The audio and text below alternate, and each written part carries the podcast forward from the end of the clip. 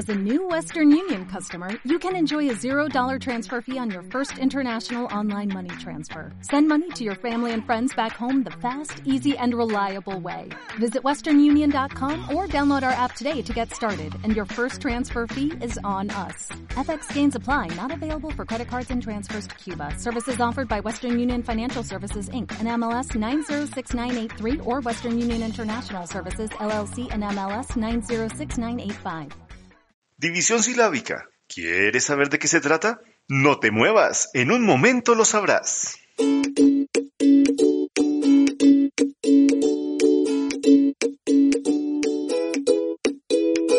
Bienvenidos a Poetízate, un espacio para ti que eres amante de la poesía, para ti que sientes gusto por la expresión, la belleza y las letras, y que te gustaría, ¿por qué no?, empezar a escribir.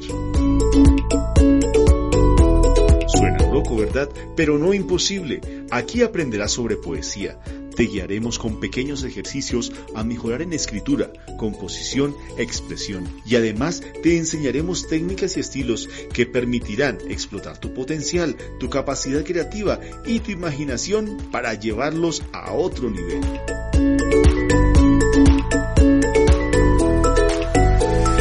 ¿Es imposible ser poeta? No, no lo es. Todos podemos serlo y qué mejor que compartir contigo las historias de vida de quienes han incursionado en este mar de maravillas para que te convenzas de que tú también puedes serlo. Sin más, comenzamos.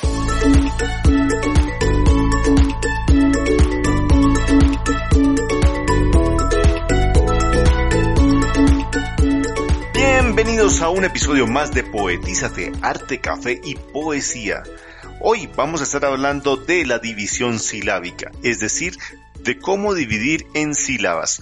¿Por qué es tan importante dividir en sílabas? Porque la utilizamos especialmente en poesía para medir un verso, ya que medir un verso es contar el número de sílabas métricas que lo integran. Ahora bien, la sílaba también la utilizamos mucho en la parte de ortografía, especialmente para poner las tan tortuosas para algunos tildes. De acuerdo con el tipo de sílaba, el tipo de palabra, si es grave, esdrújula, sobresdrújula, en fin, lo veremos más adelante. De acuerdo con eso podemos determinar en dónde lleva tilde, si lleva o no lleva, pues gracias también al acento que podemos determinar a partir de la división silábica. Por otra parte, también nosotros utilizamos la división silábica cuando queremos hacer la separación de una palabra específicamente cuando llegamos al final de una línea cuando estamos escribiendo. Ahorita con los editores de texto pues es un poquito poco usado, poco común ya que justificamos el texto y el texto ya nos ocupa del lado izquierdo al lado derecho de la página. Pero cuando estamos escribiendo por lo general en un cuaderno, en una hoja, llegamos al punto en que de pronto la última palabra que estamos escribiendo nos queda cortada. ¿Dónde cortar? ¿Cómo hacer ese corte? Lo hacemos a través de la división silábica para poder partir esa palabra. Entonces, sin más, empecemos. ¿Qué es la sílaba?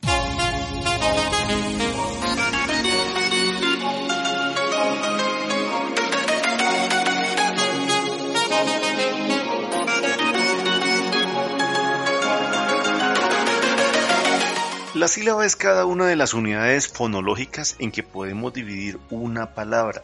Se compone como tal por uno o más sonidos que se agrupan en torno al de mayor intensidad, que es siempre una vocal.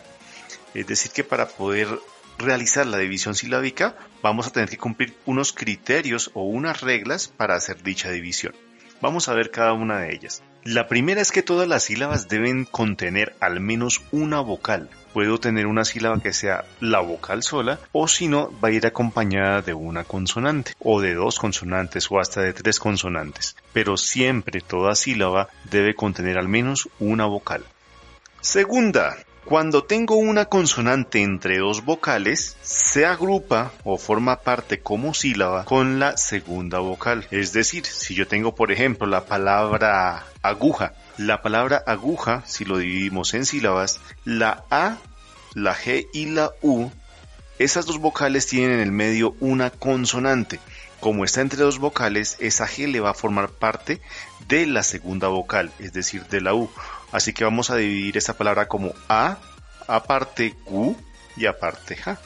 Entre U y la A de UJA también tenemos la J que se encuentra entre dos vocales esta J va como consonante de la segunda vocal que es la A. Así que si la dividimos bien tendremos A, Ahora bien, si la palabra inicia por consonante, esa consonante va a formar parte de la primera vocal que va a encontrar enseguida de ella o posterior a ella. Así como si tenemos lavar, pues lavar lo vamos a dividir con la la L va a formar parte de esa primera que encontramos. ¿Y qué pasa cuando tenemos entonces dos consonantes en medio de dos vocales?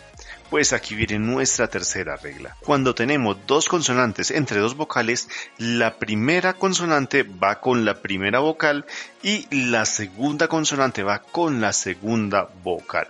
Por ejemplo, si tenemos la palabra arma, con arma tenemos en medio de las dos A's tenemos la R y la M. Entonces, la R va a ir con la primera A y la M va a ir con la segunda A y tendremos la división silábica que nos quedaría como arma.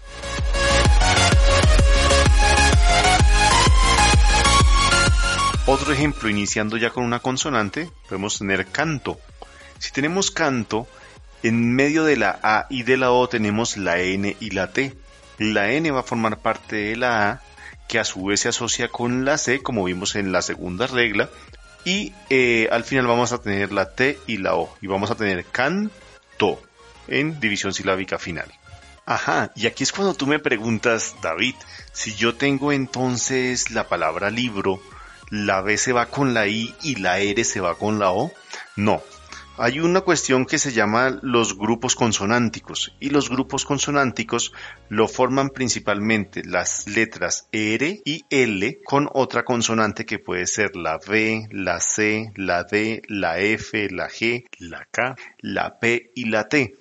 En el caso del libro, ese grupo consonántico se está formando entre la B y la R cuando sucede esto, son la única excepción a esa regla en que la B y la R van a quedar juntas. Es decir, cuando tenemos este grupo consonántico formado por estas letras que ya les mencioné, con la R y la L, ellas no se van a dividir y van a formar parte de la segunda vocal que encontramos. Así, si tenemos la palabra libro, lo vamos a dividir en li y la otra sílaba sería bro, B-R-O. Ahora, un ejercicio para que lo hagas ahí rápido donde te encuentres, bien sea lo puedes hacer a mano, lo puedes escribir o lo puedes hacer mentalmente. Vamos a dividir la palabra plataforma.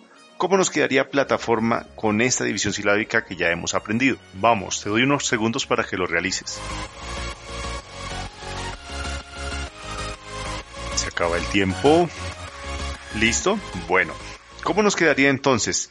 Aquí tenemos de nuevo lo mismo que acabamos de ver de los grupos consonánticos con la P y la L. Entonces tenemos la primera sílaba que sería pla, la segunda sería ta, la tercera tenemos for y la cuarta ma. ¿Por qué? Porque en forma entre la O y la A tenemos dos consonantes, la R y la M, y ellas se dividen una para la O y la otra para la A.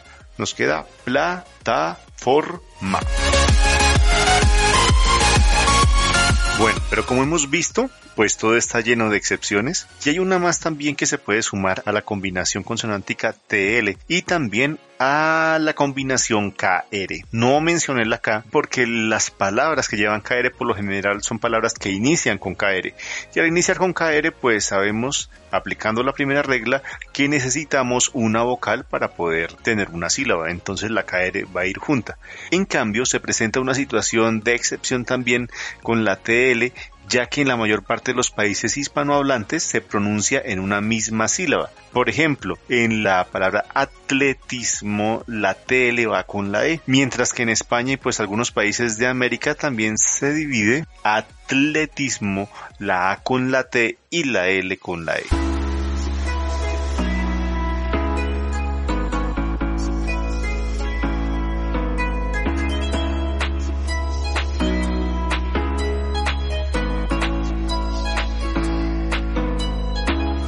Cuarta regla, tres consonantes entre dos vocales.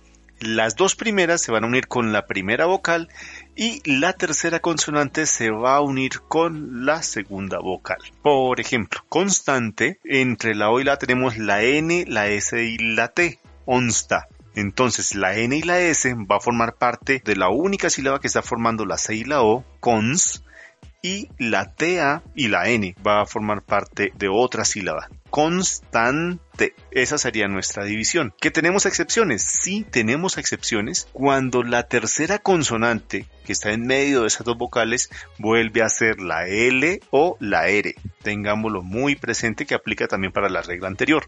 En este caso, las dos últimas consonantes, que va a ser una consonante de las que ya vimos que pueden formar un grupo consonántico, van a formar parte de la segunda vocal tengamos. Por ejemplo, si tenemos la palabra contra, entre sus vocales o y A van a tener la N, la T y la R. Si aplicamos esta cuarta regla, la N va a formar parte de la O, que es la primera vocal, pero como tenemos un grupo consonántico entre la T y la R, la vamos a dejar para la segunda vocal, que sería la A, y tendríamos aparte tra, es decir, que la división silábica quedaría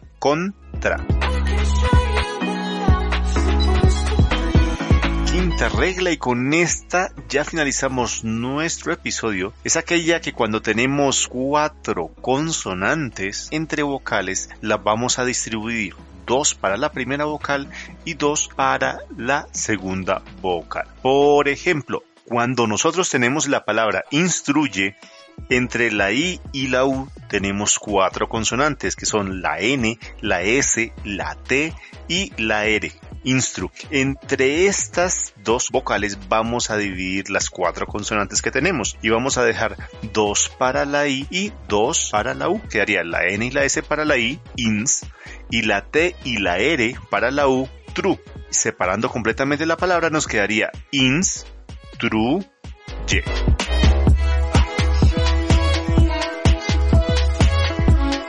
Llegamos al final de este programa, te dejo estas cinco reglas para que las repases, para que las estudies, para que cojas palabras del día a día y empieces a tratar de dividirlas en sílabas. Son cinco reglas muy sencillas que te van a ayudar a realizar esta división silábica para poder contar las sílabas en los versos y además para que tú empieces de una vez a trabajar con los acentos en las palabras y poder marcar tildes, que eso te lo explicaré en otro episodio. En la descripción te dejo unos ejercicios para para que los realices y los comparemos con la solución que daremos más adelante en otro episodio. Te invito a que te suscribas a nuestro canal de podcast Poetízate, Arte, Café y Poesía para que estés al tanto de los nuevos episodios que vamos a estar subiendo. Darle like si te gustó y seguirnos en nuestra página de Instagram arroba poetízate amigo y puedes buscarnos también en nuestra página de Facebook.